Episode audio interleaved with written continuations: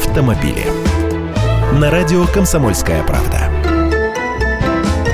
Здравствуйте, я Андрей Гречаник. В столице открылась международная выставка внедорожников, кроссоверов и вездеходов. Это мини-автосалон больших машин. Но он интересен только тем, кому их автомобили кажутся особенно красивыми, лишь когда они до крыши заляпаны грязью.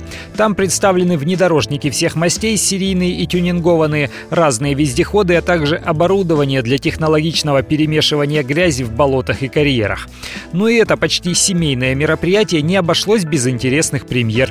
Первое и главное от АвтоВАЗа. «Лада Веста Кросс Концепт» так называется на западный манер. На деле это универсал со слегка увеличенным дорожным просветом и пластиковым обвесом по кругу.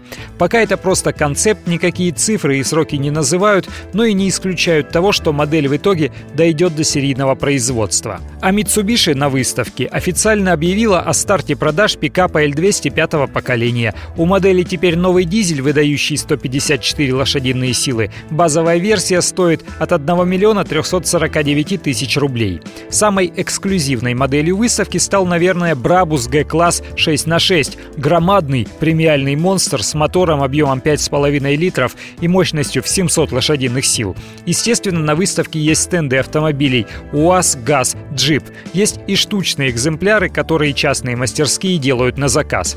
Если сможете сами прийти, выставка будет работать до воскресенья 30 августа в Крокус Экспо. Не сможете посетить? Заходите прямо сейчас на сайт kp.ru в раздел «Авто». Я уже сделал для вас фоторепортаж.